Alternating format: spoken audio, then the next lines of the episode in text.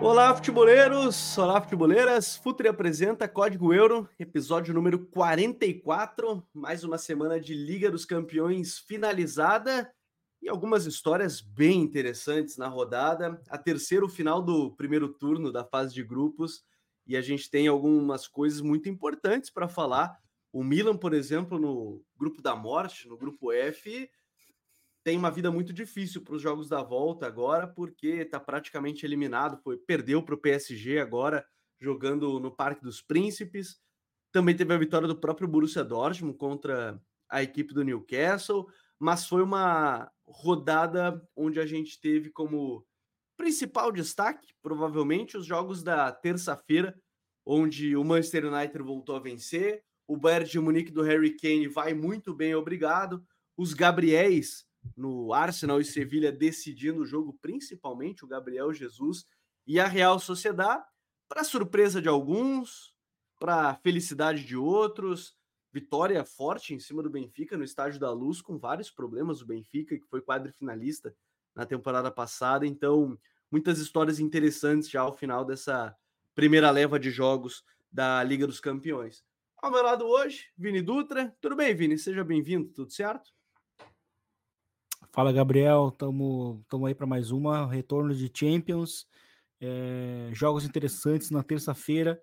Mais uma grande atuação da Real Sociedade, é, que vem impressionando. Né, já basicamente encaminhou sua classificação. E para quem acompanha a Real Sociedade, como no nosso caso, né, a gente está desde o início acompanhando essa, esse ciclo né, do Imanol Alguacil é muito, é muito legal a gente ver que é um processo que começou lá atrás, é, ainda não é tão velho, né, ainda assim, né, o, o, o, ciclo né, não é tão, tão. já não tem tanto tempo assim, mas é, foi um processo que ficou. Uh, perdeu a Champions duas vezes, né? Perdeu a, a oportunidade de ir para Champions duas vezes. E aí, ano passado, com o Cubo é, chegando no, no, na equipe, o time conseguiu não perder o fôlego nas rodadas finais, conseguiu se classificar e mantendo o mesmo estilo, né, que a gente conhece, não perdendo também jogadores chave, uh, consegue jogar da maneira como a gente conhecia na, na, liga, jogando na Champions, né, e jogando bem, deu a sorte de cair num grupo acessível e tá fazendo seu jogo e tá fazendo bonito na Champions, né. E hoje, uh, acho que também outro time que também vem num processo mais uh, de algum tempo, mas não tão longo também, que é o próprio Feyenoord, né, agora liderando o grupo, é, o seu grupo, né? Uh, depois de uma grande vitória também contra a Lazio. Então, assim, essas, essas pequenas histórias assim de times uh, que não têm tantos recursos, elas são interessantes, assim, e estão aparecendo muito, sobretudo nessa Champions, né? Eu acho que isso é bem legal a gente poder apontar. E a gente consegue observar isso, tem sido, tem sido bem legal mesmo na, na Champions. Aqui com a gente hoje também, Gabi Mota. Tudo bem, Gabi? Como é que tá, meu parceiro? Fala Gabo, fala Vini, muito bom voltar, ainda mais com a boa rodada de Champions aí que a gente presenciou. Vocês falaram muito bem da Real Sociedade, que aproveitou essa má fase do Benfica também e conseguiu fazer um belo resultado em Portugal. É... Mas também é bom destacar o fato de que o Benfica em si é... tem duas lacunas muito importantes no elenco depois da saída de jogadores que eram muito. É é, não, só, não só regulares, mas também eram certezas do Roger Schmidt, que eram Gonçalo Ramos e o Grimaldo, né? E hoje, justamente, o Cubo é, fez a festa do lado do Bernat, né? Então, é, é mais um retrato de, desse, desse Benfica que é, acaba não se encontrando nessa temporada. E também destacar o hat-trick do Evanilson, né? Que brasileiro que fez três gols hoje, entrando no, no, no primeiro tempo ainda, ele, foi, ele, ele entrou é, no Porto por conta da lesão. É, fez três gols, é só o sétimo jogador na história da Champions a fazer três gols saindo do banco, e é só o segundo da história do Porto a fazer três gols no jogo. Antes tinha sido o Brahim, né, o, o argelino, que tinha feito três gols também, é, lá em 2013, se não me engano, contra o Bate Purisov. Então, mais um destaque aí brasileiro nessa Champions. É, o Porto com alguns brasileiros, né? O próprio PP, o Galeno, né? Enfim, e, e agora a, o Wendel, né? O lateral esquerdo, e a entrada do, do Evanilson, que tinha saído muito bem aqui no Brasil, mas é que ele briga com o Taremi, às vezes com o PP, dependendo da posição que pensa aí o, o, o Sérgio Conceição para ele, mas legal ver os três gols aí do, do Evanilson em mais uma rodada de Champions. Vamos começar pelos jogos da terça, então, que movimentaram bastante essa Liga dos Campeões. E eu quero começar justamente lá em Portugal, para essa vitória do, da Real Sociedade na luz, né? Vitória por 1 a 0 Vini. É, é claro que pode ser a surpresa de muitos essa, essa vitória da Real Sociedade, mas eu acho que ela é muito simbólica por todo um projeto que tem a Real Sociedade, né? A gente comentou aqui em vários momentos, na época ainda tinha o El Honda aqui, o nosso podcast de futebol espanhol, que a Real Sociedade chegava no momento da temporada que batia na trave, não ia para Champions, e dessa vez isso aconteceu, né? Foi para Champions e, e parece que foi no momento certo, digamos assim, mais consolidado. Talvez as, a, as quedas é, de, na tabela da La Liga temporadas anteriores tenham ajudado a, a mentalidade de vários jogadores que estão lá, lá até hoje, que é o caso do Oyarzabal, por exemplo, que é a principal estrela é, do time. Então é legal porque é um resultado muito simbólico, né? Por tudo que representa aí o trabalho da Real Sociedade dentro e fora de campo. É, sem dúvida. Acho que é, é interessante isso. E, e, eu acho que a Real Sociedade também ela é o time que melhor está jogando na, na Champions League. Se a gente pegar em termos de desempenho, é o time que melhor está jogando futebol. E, e isso uh, acompanha muito uma linha de raciocínio uh, que, que a Real Sociedade começava muito bem a, a, a, La Liga, né? Nos últimos anos. Sempre começou muito bem. A gente sempre pontuava isso, inclusive no El Rondo. Como a Real, a Sociedade do Emmanuel Gossil sempre começava bem os campeonatos espanhóis. E, e isso ele, o time trouxe também para Champions. Né? É óbvio que agora o foco tem sido mais na Champions, aí o time acaba acaba é, rodando um pouco mais o elenco na, na, na La Liga agora, nesse início de temporada, mas o com o foco na Champions, a gente vê, a gente viu até agora três atuações muito sólidas da Real Sociedade, em que ela foi superior ao, em, nos três jogos, né? Ela sofreu um empate contra a Inter, mas ela foi melhor, claramente melhor em todos os jogos. E, e ontem contra o Benfica uh, foi uma grande atuação, assim, porque 1 a 0 ele é meio mentiroso, assim, porque dá a entender que o jogo foi talvez é, mais, mais equilibrado. E não, a Real Sociedade controlou o jogo do início ao fim, do início ao fim, e criou muitas chances em todo momento. O Takefusa Kubo, que inclusive jogou bem, é, finalizou mal até as jogadas, mas fez uma grande atuação.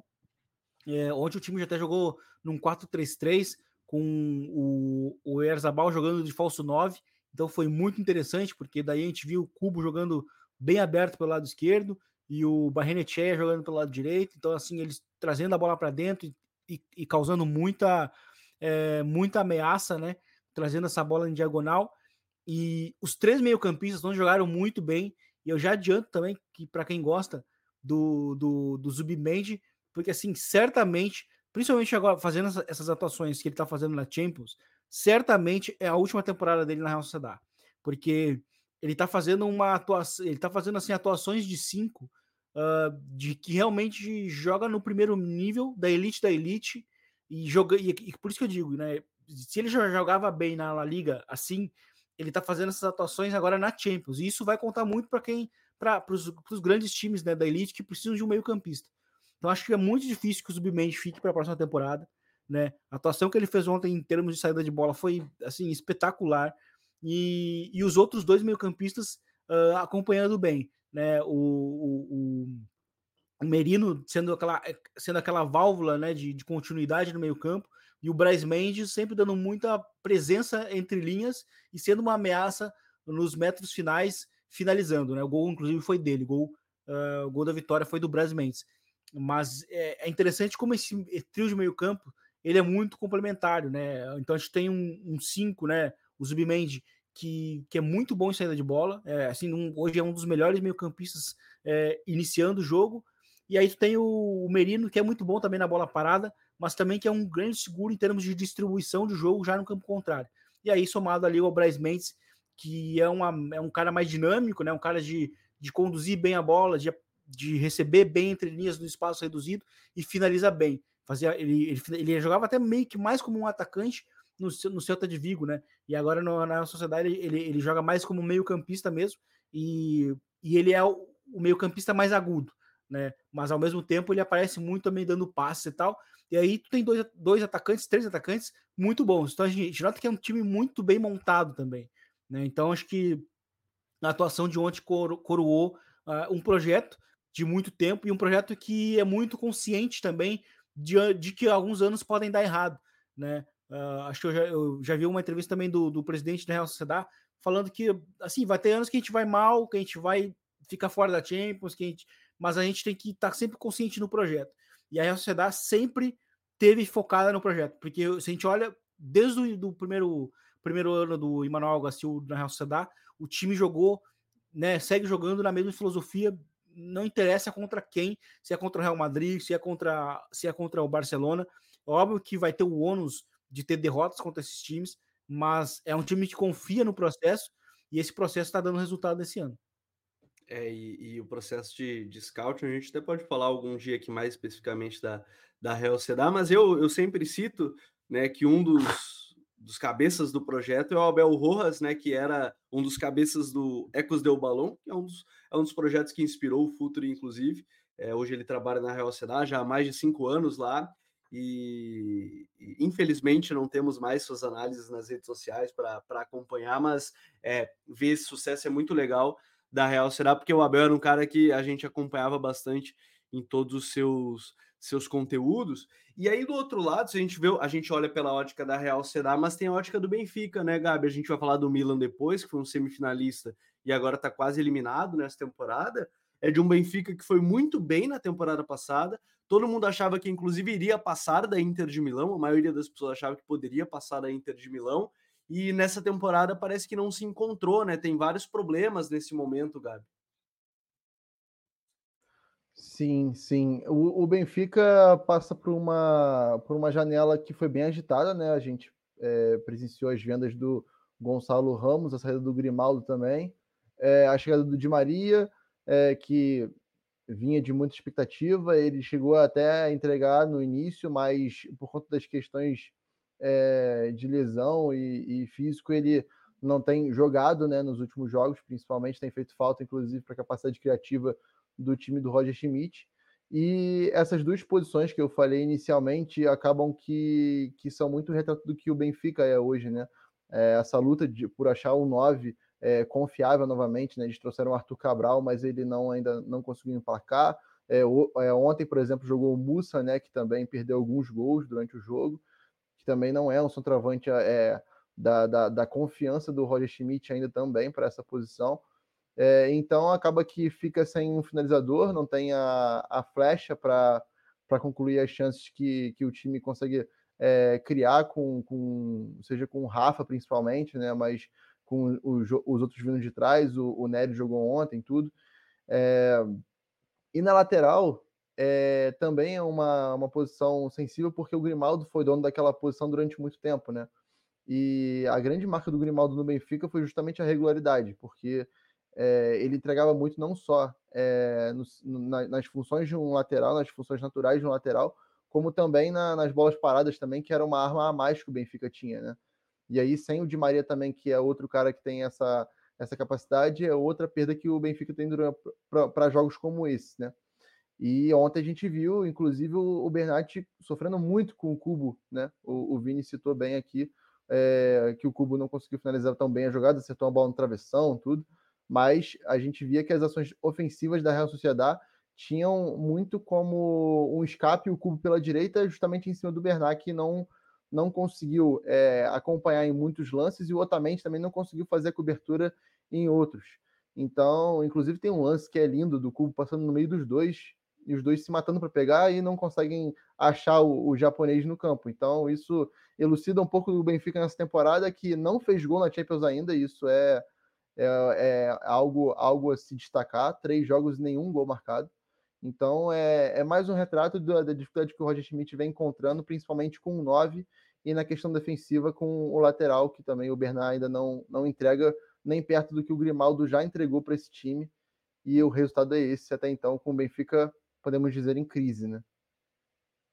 É, o, Benfica realmente em crise, assim, por, por todo esse, esse contexto e, e muitos questionamentos, inclusive, é, do trabalho do Roger Schmidt, como, como o Gabi falou, mas é, é, é, importante né, entender e contextualizar, porque acho que o Gabi tocou num ponto importante. Foram muitas mudanças em peças consideráveis, né, chave, consideradas chaves né, no, no próprio time. Então, é, querendo ou não, é um time muito em, em, em, mudança nesse momento. Resta saber qual vai ser a convicção para a sequência da temporada com, com a equipe do Benfica, que hoje, né, no grupo D da competição, é a terceira colocada é, é, é, a lanterna, quer dizer, três derrotas, né? São quatro gols sofridos, tá atrás do, do Salzburg, da Inter e da Real Será. Legal de ver a Real Será, inclusive, em primeiro no grupo, né? Com duas vitórias e, e o empate.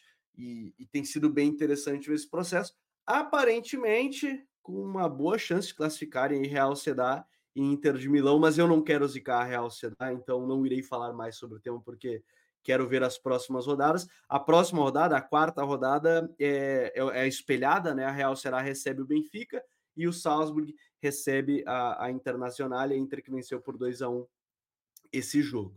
Agora, na terça-feira, ainda, é, no grupo A, onde a gente tem o Bayern de Munique para variar três vitórias, tá encaminhando a sua classificação, até tomou um pequeno apavoro do Galatasaray no início, né? No empate ali de 1 a 1 gol do Mauricardi, mas eu quero falar, Vini, justamente de Harry Kane, que foi a grande contratação da temporada, uma contratação que agitou bastante o mercado, a chegada dele. A gente falou isso em vários momentos, né? Que era uma peça que era basicamente quando você coloca um jogador que faltava para um time específico, e o Kane era esse jogador. Poderia ter sido para o Real Madrid, como a gente comentou em outros momentos, mas para o Bayern de Munique ele faz muito sentido, né? Não por acaso, 17 participações em gol, nos últimos nos 12 jogos disputados pelo time e, e, o impacto imediato de alguém que era a peça que faltava né, nesse, nesse modelo de jogo do, do Bayern, Vini. É, exatamente. O, o, segundo tempo demonstra isso, né? O, o Bayern não joga bem, o, o Bayern joga muito mal no primeiro tempo, muito mal. Uh, assim, começou ganhando, né? Com, com, logo com sete minutos, marcou o primeiro gol. É, né? Mas mas foi um time que jogou mal assim o primeiro tempo, é, sofreu para defender os lados do campo e sofreu para defender a área também. Então foi um time que sofreu muito e, e acho que até com bola, em saída de bola, foi um time que uh, acabou cometendo muitos erros, né? Muitas das chances da, do Galatasaray foram em, em recuperações em saída de bola do Bayern. E, e, e, na verdade, assim, o Bayern voltou um pouco melhor no segundo tempo, justamente porque fez uma partida mais inteligente né, onde conseguiu juntar um pouco mais de passe, tirou a velocidade do jogo para o Galatasaray, que estava buscando justamente o caos para é, para tentar castigar o, o, Bayern em transições defensivas, né? O Bayern é um time que, que tem essa fragilidade na transição defensiva. E, e, quando o Bayern conseguiu juntar mais passes, conseguir dar um pouco mais de calma no jogo, é, foi quando o time conseguiu a, a castigar justamente as costas dos laterais do Galatasaray. E aí que vem a atuação do Harry Kane. Né? O Harry Kane é um, é um 9 que desce muito em apoio, né? é um 9 que, que faz o time jogar e que encosta muito é, nos meio-campistas e no, e no Jamal Musiala, né? E, e essa dupla, inclusive, está fazendo um início de temporada letal. O 2 a 1 nasce uh, do, do, do Musiala é, recebendo uma transição e uh, assistindo no gol do Harry Kane. E o 3 a 1 é o contrário, é o Harry Kane fazendo o, a jogada e o, e o, e o Musiala marca, né? Então é, tem sido uma dupla muito interessante, porque é, o Musiala também é um jogador difícil de ser marcado, ele é muito rápido nos movimentos, na execução dos movimentos, né, nos gestos técnicos. E, e, o Harry Kane é uma coisa que a gente comentava que ele encaixava muito com, com o elenco do Bayern, né? Que tem pontas mais agressivos, que buscam a velocidade. É, então não seria uma ruptura muito grande, porque o sistema era meio similar ao que, ao que o Tottenham tinha no ataque no ano passado. Né? No caso, o som era, era, era, era, era a flecha né, lançada pelo Harry Kane, mas o Harry Kane também na área marcava os seus gols, como tem acontecido no Bayern. Então tem sido um casamento é, que deu certo. uh, naturalmente certo, justamente porque era, era o que o Bayern precisava no ano passado. O Bayern no ano passado era um time que gerava muito jogo, uh, teve gols uh, concentrados no 9, porque é um time que produz muito, só que agora é, é um time que está aliado a isso a um jogador de elite, né? a um 9 de elite, um dos melhores jogadores da posição. Aí, naturalmente, a gente vai começar a ver números muito assombrosos do Harry Kane, como tem sido nesse início de temporada. Né? Em 12 jogos, o cara já participou de quase 20 gols. Então, acho que são números que são muito importantes, assim, porque mostram como ele é um jogador realmente diferenciado, que pode fazer uma diferença em noites europeias, né? E essa vitória para o Bayern significa mais uma vitória em fase de grupos, né? O Bayern que, que segue 100% né, na, na fase de grupos.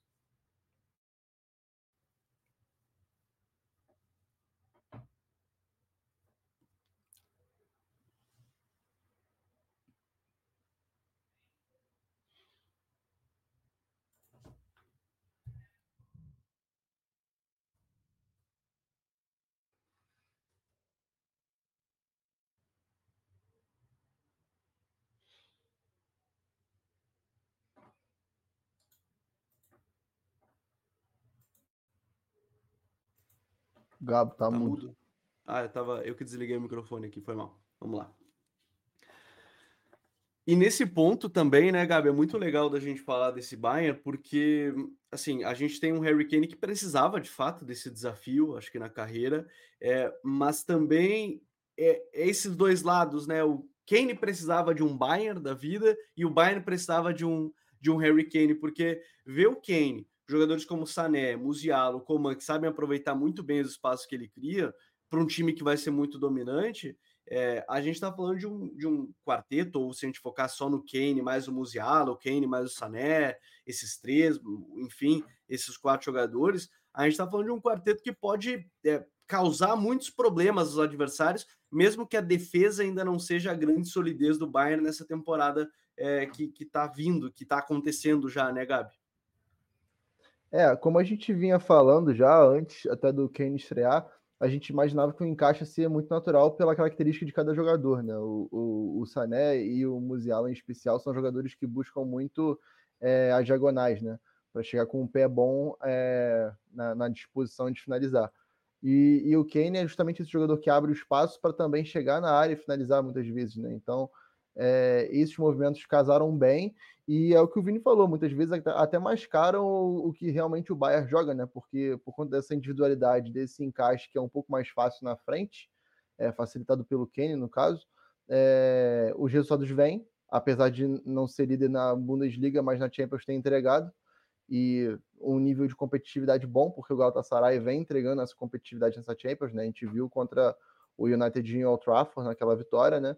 E, inclusive, o Galatasaray fez um bom jogo contra o Bayern ontem. Então, é mais uma amostra de que é, esse ataque, por si só, muitas vezes vai, cons vai conseguir é, segurar um resultado e dar, dar realmente os pontos pro que o Tuchel precisa para se estabilizar, né? Tudo bem que no Bayern não tem muito isso, né? Do, do resultado em si, né? É muito, é muito sobre o jogo jogado mesmo, e se não existe satisfação em relação a isso, em relação a, a as relações, as coisas viram, como a gente, como a gente viu com o Nagelsmann, por exemplo.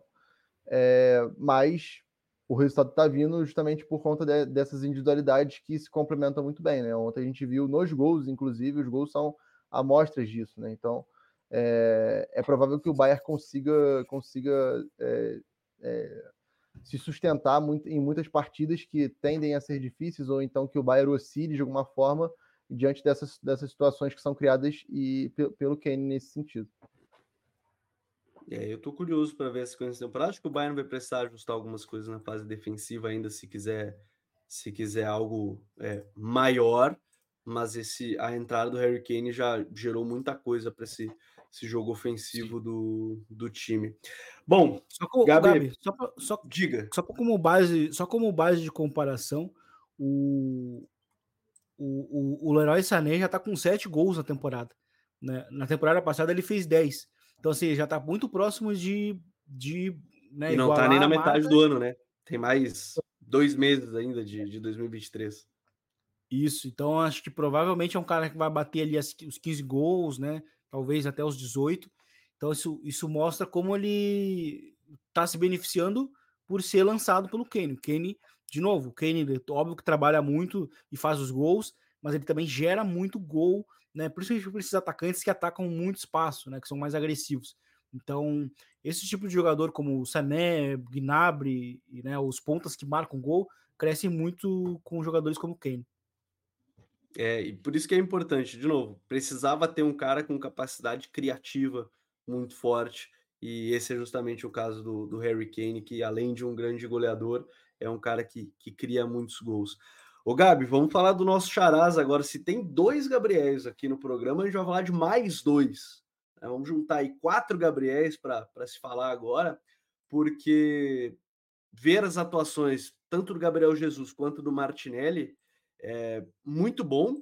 E ver também que é, quando a gente fala desses dois jogadores, ah, a geração do futebol brasileiro, gente, eles estão aí, estão jogando bem mas a questão de encaixe, talvez não tenham se adaptado ainda, a pressão da seleção, acho que pode entrar em, em vários fatores, mas quero falar especificamente desse para o jogo do Arsenal, porque o Gabriel Jesus provavelmente era uma peça que faltava muito ao Arsenal e fez falta em boa parte da temporada passada com as lesões e, e a capacidade dele para gerar jogo, seja com passes ou finalizando, ela, ela é muito impactante, ainda mais para ter também nesse Gabriel Martinelli aí um cara um cara em transição, um cara atacando em velocidade, né? É, eu acho que para a gente iniciar falando dos dois, a gente tem que dizer que a, a seleção nunca pode ser um parâmetro para a gente definir o nível de jogador ou a capacidade dele, né? O, o Vini mesmo foi, foi um exemplo disso nessa última data FIFA e no Real Madrid ele segue entregando de alguma forma. Então é, é questão de encaixe, é um novo trabalho, né? E, e aí a gente entende que a paciência está mais curta, porque a gente tá, vai ficar com o maior jejum de, de Copas da nossa história, enfim, é, e que a expectativa nessa geração era muito maior do que, do que entregaram com a camisa da seleção, mas é muito uma questão de encaixe uma questão de oportunidade também, né? É, o Gabriel Jesus há muito tempo que não, não recebeu uma oportunidade como titular da seleção brasileira.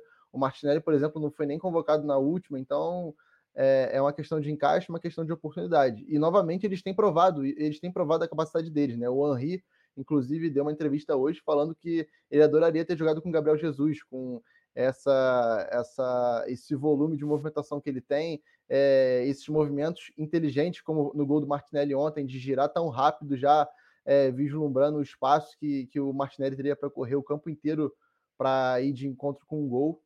É, isso isso para um centroavante é, são características a mais, né? Porque a gente define o centroavante geralmente pela capacidade de fazer gol e pela capacidade que ele tem física em aguentar um zagueiro, talvez.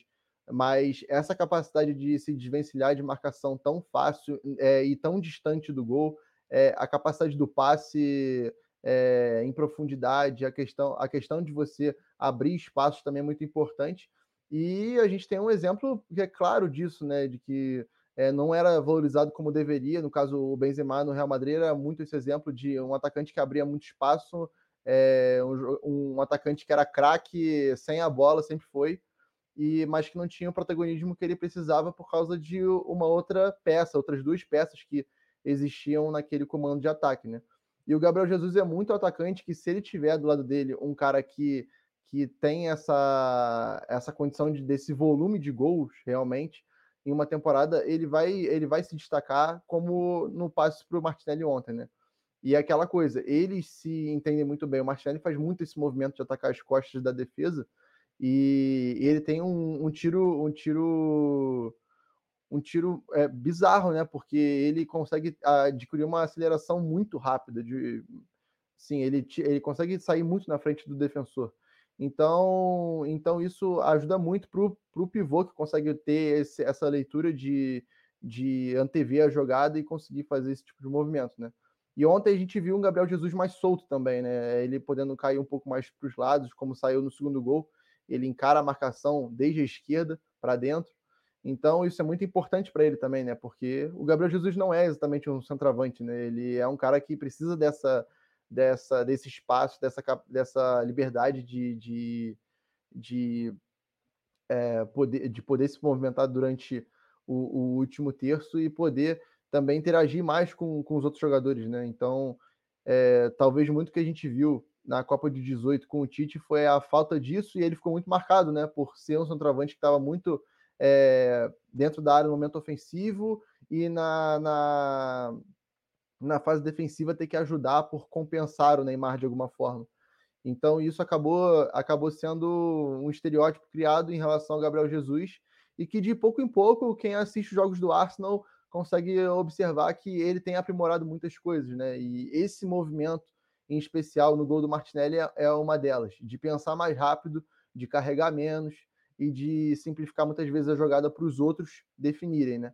E eu acho que o jogo do Arsenal ontem foi um baita exemplo disso. O Arsenal flertou com o empate, né? É bom dizer é, que o Sevilla chegou perto de empatar o jogo, mas nada disso vai apagar, claro, o brilhantismo do, dos Charais ontem, que foi realmente de de orgulhar a gente. É, não, os Gabriéis estavam estavam todos em alta e, e são jogadores muito importantes para esse Arsenal, até porque, né, Vini, esse início de temporada ainda não é o melhor início, por exemplo, do Saka, né, que foi um dos melhores jogadores da Premier League temporada passada. O Oregar ainda está muito bem, o time está se adaptando a algumas questões, mas é ter esses dois nesse momento, no momento de oscilação do Saka, é muito importante também. É.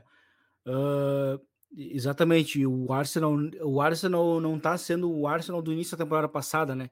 Que era um Arsenal que jogava muito bem e pontuava, né? Esse esse Arsenal tá não tá, tá, tá Quem sabe agora seja como dos, dos títulos, né? Você nunca começa tão bem, você termina a temporada bem, né? É, exatamente, é o que o Arsenal acho que precisa. O Arsenal mudou, né? Só um, algumas peças que eram bem importantes, né? Dentro do sistema uh, como o Chaka, por exemplo, né, que tinha uma, uma, função muito definida e acabou saindo. E a gente viu para essa temporada o time tá se, uh, essa, essa função que ele fazia com a bola, é, que era de, de ser o meio-campista que soltava um pouco mais, né? E, e pisava mais na área. O, o, o, Rice não, não faz exatamente. E aí eu acho que até a solução, e que jogou bem ontem, foi o Tomiasso jogando pela esquerda, porque uh, jogando como lateral esquerdo, né? E aí com isso o Rice ficava até mais na base, e aí o Arsenal mudava muito sua estrutura de, de ataque posicional, uh, porque é, o, Rice é um jogador que não tem essa chegada como tinha o, o Saka. E quem estava fazendo mais essa chegada era o Tomiasso, que acaba também solucionando um problema de defesa que o Zinchenko, como joga com lateral e, e vira meio campista, não não estava conseguindo, uh, conseguindo entregar. Então, acho que o Arsenal vai conseguindo encontrar o seu, seu equilíbrio aos poucos. Né? E um outro detalhe tático que eu, que eu observei ontem, que foi muito interessante, foi que o Gabriel Martinelli e o Gabriel Jesus muitas vezes trocavam de posição. Então, muitas vezes o Gabriel Martinelli estava por dentro e o Gabriel Jesus aberto pelo lado pelo lado esquerdo, né? O lance do gol é com ele aberto para o lado esquerdo, vai trazendo para dentro, tá no mano a mano e finaliza é, no canto esquerdo do goleiro, né? Uma, uma, uma finalização em arco. Então, assim, é, esses detalhes táticos assim que o Arsenal vem trazendo uh, recentemente estão sendo interessantes. Ontem funcionou bem, né? Um time que, inclusive, conseguiu castigar muito também nas transições. É, e ele não só essa troca de posições uh, é uma conexão entre eles, mas logo no início do jogo o, o Gabriel Martinelli perde um gol é, que o, eh, goleiro, o goleiro Nila né, faz a defesa e o lançamento tinha sido do Gabriel Jesus. Né? O lance do gol foi um lançamento do Gabriel Jesus também, mas esse, essa outra ocasião também está relacionada. Então mostra como eles estão funcionando em campo numa situação de transição que ontem foi muito importante para o Arsenal contra o time que sofreu com isso. Né? O, o, o Sevilla sofreu muito nas transições uh, em campo aberto contra o Arsenal e o time conseguiu marcar o gol, o primeiro gol nessa conexão do Gabriel Jesus com, com o Gabriel Martinelli. Gabriel Jesus precisava jogar bem. Gabriel Jesus fez um grande jogo, foi aquele atacante chato que brigou com os zagueiros, uh, desceu em apoio, fez tudo que o sistema pede, né? E ele estava oscilando nesse início de temporada e foi importante para recuperar a confiança. É, e, e, eu acho que isso é bom, né? Isso é, é bom de ver, de novo, por conta da seleção brasileira também, é, é importante ter esses, esses jogadores bem e no Arsenal também é, muito bem. Agora, essa rodada de Champions, ela teve também nessa na quarta-feira já, duelo entre PSG e Milan. E, e Vini, quero começar contigo falando desse PSG, onde o Mbappé decidiu mais um jogo, né, sendo importante aí no time. Aquela finalização dele no contrapé do goleiro já está virando clássica, né, onde ele corta para dentro e, e, chuta entre as pernas do defensor e vai no contrapé do goleiro. Mas é um PSG que foi, vai se encontrando. Ainda não é o melhor PSG, mas é um PSG que vai se encontrando sob o comando do, do Luiz Henrique e tem no Mbappé e no Zaire Emery os principais jogadores, talvez, nesse momento, junto com o Gart, que a gente citou até na semana retrasada. É, hoje foi um jogo uma... sólido no primeiro tempo do, do, do PSG.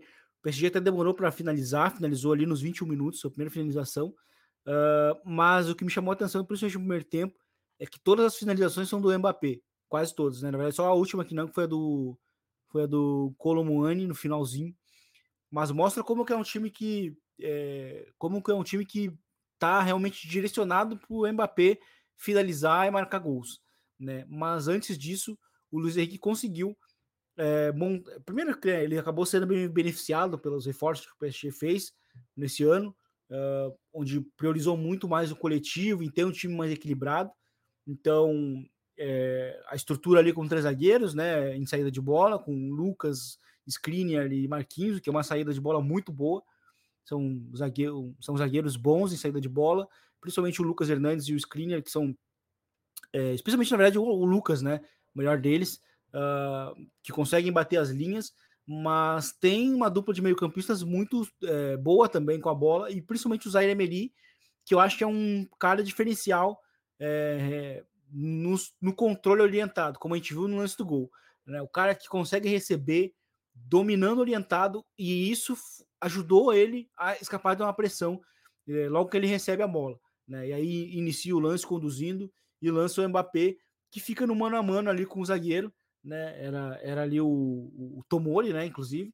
Né? O, o, o Calulu tenta, tenta sair correndo e para oferecer ajuda, mas daí era muito tarde e mostra como que o Mbappé se tornou um, um, atacante muito letal quando realmente ele está no mano a mano. E por isso que a gente viu na Copa do Mundo e nos jogos decisivos de Champions, os times.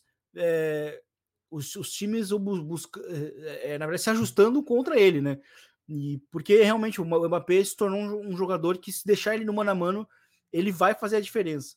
Né? E, e foi o caso. O time marcou o gol ali com, com ele numa transição e, e depois disso a gente viu o Milan que não conseguiu ter muita resposta, né? O Milan que ainda não marcou gol na Champions, é, fez uma estreia até um primeiro, primeiro tempo contra o, o, contra o Newcastle muito bom, mas não marcou gol.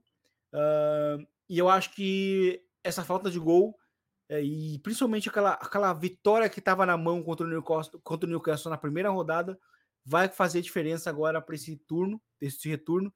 Deixa o time numa situação complicada mas o PSG, uh, né, falando dele, no segundo tempo fez encaminhou a vitória, né, sem susto também, novamente com uma nova com uma nova assistência ali do do Zaire Emery, né? Antes antes teve o gol do do Colomani que tá que, que acho que dentro do sistema acho que ele tá meio perdido ainda, né? É, ele acaba mais, muito mais sendo uma ameaça em transição, mas um pouco perdido, marcou gol no, ali no rebote.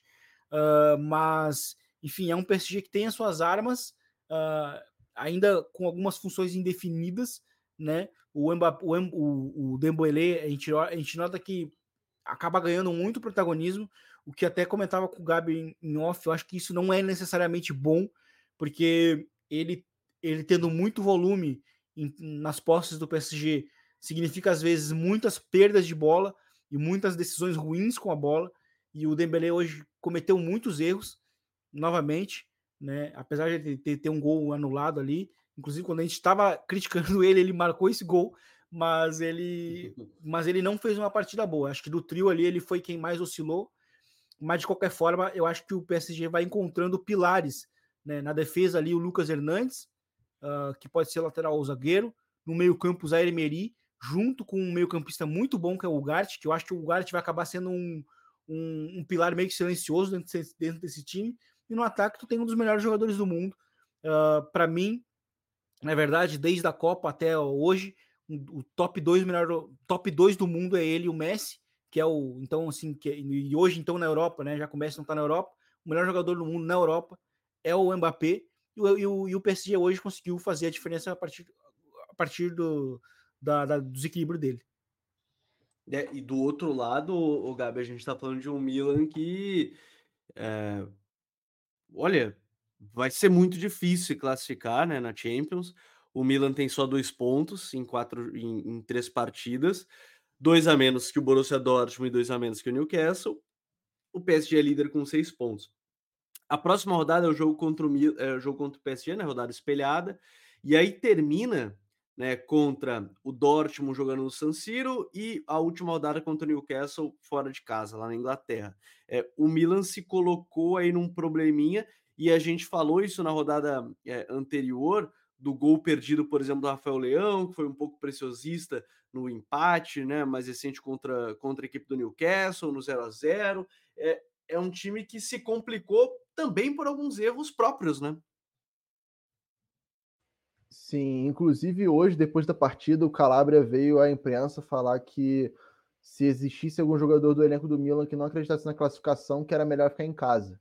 Então, isso provavelmente foi alguma indireta para alguém aí. Depois o Pioli. É gostoso, veio... né? É, não. Depois o Pioli veio na coletiva e repreendeu e tal. Disse que o Calabria se arrependeu do que ele falou e que aquilo não representa o grupo. Então, quando começa a existir esse tipo de ruído, a gente já começa a imaginar como é que está o, o, o, clima do elenco em si, né, do vestiário.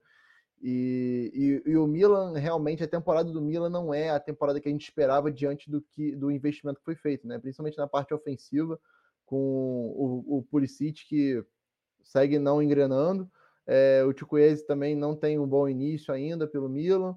É, então, e o Leão também começou devagar essa temporada. A gente viu até na data FIFA é, o Roberto Martins dando bastante chance para ele ainda, mas ele ainda não consegue converter o que o, o jogo dele em estatística, enfim, é, tá, tá na marcha lenta o Leão ainda. E o Giroud não é mais aquele 9 de entregar gols o tempo inteiro, né? Como ele, ele vinha sendo nas últimas duas temporadas pelo Milan. Então é, é uma é um, é um decréscimo geral do Milan nessa temporada. Se alguém está mantendo o nível de alguma forma é o Tel, né? Até então. É, e, e, o, o Thial também tem, tem feito boas partidas, inclusive. Mas, mas no restante, no, no saldo do Milan na temporada é ruim. E novamente hoje a gente viu o Milan muito frágil diante de um PSG que ainda não está nos trilhos exatamente, né? Não é o PSG completamente inspirado no, no coletivo mas é um PSG que conta com bons encaixes já, né? O Luiz Henrique viu depois da partida contra o Newcastle que não faz muito sentido você tirar o Mbappé muito da área como ele fez com dois centroavantes, né? E o encaixe, assim, pelo menos na minha opinião, do Colomoni com o Mbappé é muito natural por conta da seleção, né? E por conta das características que cada um tem. É, o Gonçalo Ramos consegue ser um pivô, e aí, para determinados jogos, eu acho que o Gonçalo Ramos possa até ter uma opção melhor do que o Colomoni mas para esse tipo de jogo que vai ter muita transição também, o Colomoni é essencial para muitas vezes trocar de posição com o Mbappé, é, eles conseguirem inverter e, e, serem duas armas de desafogo é, na velocidade, né? Junto com o Dembélé, três no caso, né? E o gol do Mbappé é isso, né? Porque se dá campo para o Mbappé justamente pela ameaça que você tem pelo centro e pelo outro lado. Então você tem que cobrir os espaços. E diante do espaço, o Mbappé consegue achar aquela chapada que tem sido um, um chute realmente é, de, de, de, regularidade do Mbappé, né? Ele está ficando com essa marca registrada de chegar muito dentro da área e virar esse pé para pegar o goleiro no contrapé, né? A gente já vê isso não só dessa temporada, já na última é, tiveram alguns gols do Mbappé assim. É, e é uma característica realmente dele que o goleiro não tem, não tem muito como ter uma leitura na hora do lance, né? Porque é natural do goleiro cair para o lado aberto quando o atacante traz é, da, da esquerda para dentro, da direita para dentro, porque em tese o, o marcador está marcando o canto o canto do, do lado que ele está partindo, né? Mas o Mbappé é clínico nessa, nessa espera pela perna abrir ele conseguir colocar a bola onde o goleiro não vai, não vai chegar. Então, eu acho que o diagnóstico do Milan é, fala por si mesmo diante dessa, dessa questão do pós-jogo do Calabria e do, do Pioli porque realmente as coisas não estão amarradas, o, o elenco é, parece distante nesse sentido, e distante também a, as atuações individuais de jogadores que em outro momento eram os diferenciais dessa equipe. Né? Então, eu acho que passa muito por isso o momento do Milan e a classificação vai ser difícil. É, são dois pontos que, tá, é, que tem ali de diferença para dois clubes, né? o, o Borussia e o Newcastle, mas o Newcastle hoje, por exemplo, perde o jogo, é, mas ainda, ainda assim é uma equipe regular, por mais que o Tonali não, não esteja mais para essa temporada. E o Borussia vem conseguindo fazer uma, uma Champions até surpreendente diante do grupo, né? Porque se a gente fosse olhar assim as forças exatamente, é, por mais que o Borussia viesse muito bem na última temporada com regularidade e tudo, é, a gente talvez imaginasse o Borussia brigando por uma Europa League ali, né? É, eu pelo menos imaginava uma briga mais entre Newcastle e Milan pela segunda posição, diante do nível de enfrentamento que ambos têm nas ligas, né? Então, eu eu confesso que eu acho muito difícil que o Milan classifique, principalmente por esse, por esse momento ofensivo que realmente está longe de ser bom. É, e até aproveitando que o Gabi falou dessa questão do Tonali, ela pode ter um impacto bem forte no Newcastle, né, Vini? Porque a gente tá... não que os outros meio-campistas não estejam bem, caso do Bruno e do Joelinton, mas a punição dele que foi confirmada aí de 10 meses, né, fora dos gramados devido à questão das apostas, e só foi de 10 meses porque ele acabou ajudando nas investigações, né, acabou se entregando, digamos assim, porque ele falou ser um vício de jogo e tudo mais, é, pode ser bem impactante para esse Newcastle, porque ele acabou sendo a contratação mais forte da temporada ali para o meio campo do time. É, é, isso vai ser decisivo, porque compromete muito a temporada, né?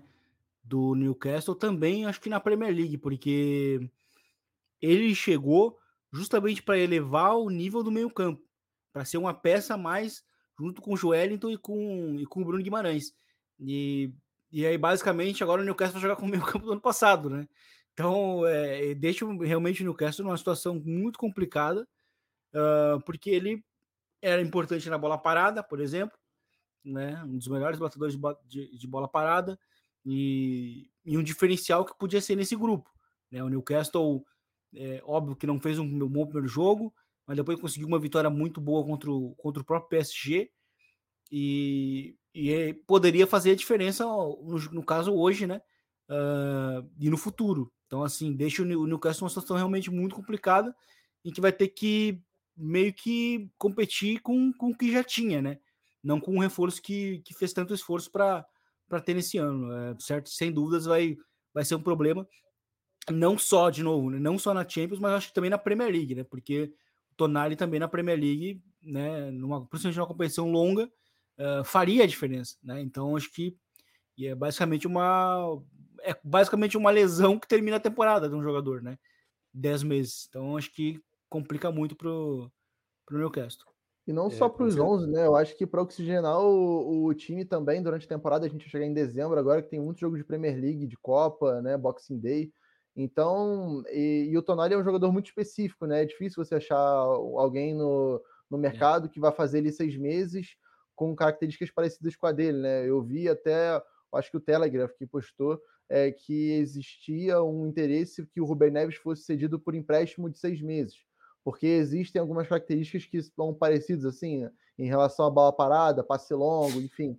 É um jogador um pouco mais, é, digamos, não é um jogador é, de pulmão como o Joelton e o Bruno, é um jogador um pouco mais de, de cadência, né? É, enfim. Então pode ser até uma solução diante da, da dos donos, né? Porque é um dono, são donos sauditas, né? Então possa ser uma solução. E eu, eu acho muito difícil que o Newcastle é, aguente o resto da temporada só com Longstaff, Bruno e Joelito, até porque o Joelito tá machucado, né? Então é, é, bem provável que no mercado aconteça algo, e eu acho, acho que vai ser uma reposição difícil, porque são várias nuances aí, porque tem que ser uma reposição de seis meses só, então algum atleta que aceite jogar por seis meses, ou um clube que aceite emprestar por seis meses. Ou que saiba que vai ser reserva depois. É, exatamente, exatamente. Exatamente. É, e com característica que pareça com o Tonali, que, é, como eu disse, é um jogador muito específico. Né? É, tem um probleminha pela frente aí. O, o Newcastle vai ter que abrir um pouquinho os cofres para essa para essa janela de transferências em, em janeiro. Senhores, para fechar, só porque final de semana tem dois grandes clássicos aí no futebol europeu. Sábado dia 28 é dia de Barcelona e Real Madrid. E depois, no domingo, dia 29, tem o duelo de Manchester, Manchester United e Manchester City. Vou querer saber de vocês os palpites para estes jogos. Vini, Barça e Real, Barcelona com a camisa do Rolling Stones, né? A, a, junto com o patrocínio da, da Spotify. O jogo é em casa, mas é que, né? Rolling Stones, futebol, não é uma coisa que dá muita sorte o time que o Rolling Stones ele apoia. Então isso é um problema. Mas qual é o palpite para esse Barcelona e Real? Eu acho que vai ser. Eu acho que vai ser. É que o Barcelona tá muito salcado, né? E, e, assim, Sim. eu acho que vai ser um empate, porque o Real Madrid não tá jogando bem, né? Na, na, na Liga fora de casa, então tá oscilando muito.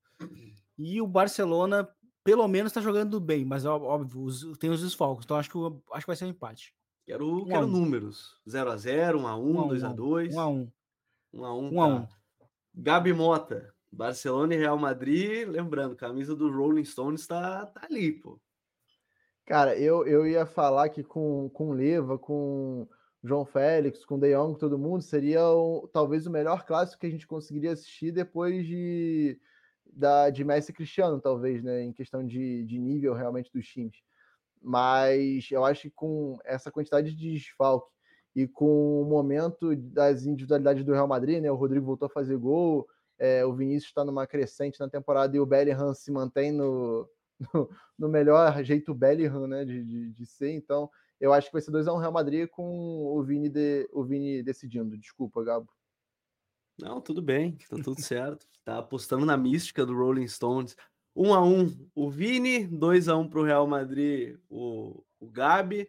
Eu vou, vai ser um bom clássico de gols, tá? 3 a 2 Barcelona, anotem. Porque é time desfalcado, né? Os dois lados desfalcado vai sair gol. O Barcelona acho que volta o Lewandowski e o Rafinha para o segundo tempo, no máximo. Não devem ter tantos retornos assim. O Gavi volta, né, da, da suspensão. É, para o próximo jogo de Champions, então ele já volta para agora também. Vou num 3 a 2 Barcelona contra tudo e contra todos, inclusive contra o Rolling Stones. Vamos ver se vai dar sorte camiseta. Lembrando, né, quando o Barça usou a camisa do Drake, perdeu. O Drake é outro que é pé frio pra caramba, né? Ganhou quando era a, a Rosalia, né? Perdeu com o Drake. Vamos ver com com Rolling Stones. E o outro clássico, Manchester United e Manchester City, eu começo para vocês. 3 a 0 Manchester City, tá? Gabi. Ah, eu vou. É. Essa foi muito forte, mas é que, cara, o United tá mal. Cara, foi, Só se for uma grande retomada. Foi uma porrada, né? E é o Trafford o jogo, né? O jogo é o ah, é Trafford. É o Trafford. E é o primeiro jogo de Premier League desde que Bob Charlton morreu em Old Trafford. Então, cara, eu acho que vai ter um clima meio, ah. um clima meio bélico nesse jogo, cara, porque o United vem, vem, ganhando alguns jogos aí e jogando mal, mal, mal. Ontem foi isso, contra no final de semana também, mesma coisa. Uh, o episódio do McTominay fazendo dois gols antes da data FIFA também. Então, pô, eu acho que o City vai ganhar o jogo. Acho que vai ser um 2x1 City aí. 2x1 não, porque eu já falei 2x1 pro, pro Real no Barça. Vou botar 2x0 City. Um gol ah, no início. Falar 3x0 é uma porrada. 2x0 não. Não, 3x0 é forte, cara. 3x0 já, come, já configura goleada pra mim, entendeu? Aí seria cruel com o Bob Charlton isso, sabe? É, Mas acho que 2x0, é porque eu, por mais que o City te, esteja com algumas dificuldades, é, o Haaland aqueceu no momento certo, né? Que foi fazer dois gols. Fez gol no final de semana da Premier League também, logo antes do clássico contra o United. Vale lembrar que na temporada passada o Haaland fez um hat-trick é, no Etihad, né? Então acho que é um momento para aquecer a temporada do, do, nosso, do nosso querido novo robô, né? Dá para dizer assim. É, me desculpe, Sir Bob Charlton, mas acho que vai ser um, um jogo mais complicadinho. Vini, qual é o teu palpite para esse? Pois é, então. É, o United também tem um outro. Quero ver o Vini apostar é no United do nada, assim, 1x0, o Ananá pegando Não, tudo. Eu, eu apostaria no United porque eu apostaria, mas eu só não vou apostar porque assim eu tenho que contextualizar meu, meu palpite. O, o United também tá com, tá com uma série de lesões na defesa, né? Tá tendo que improvisar gente. Então é isso e, e o, o Onaná jogando mal todo jogo sim, jogo também. Então assim é, me, me, me, faz não acreditar nisso. Esse é o primeiro ponto que não faz. O segundo é o jogo para homenagear o Bob Shaw. Geralmente, quando se coloca para homenagear alguém, perde. Ou empata. Então, eu acho que acho que vai ser 3 a 1 City. 3 a 1 City, mas o City tá jogando meio estranho, né? 3 a 1. É...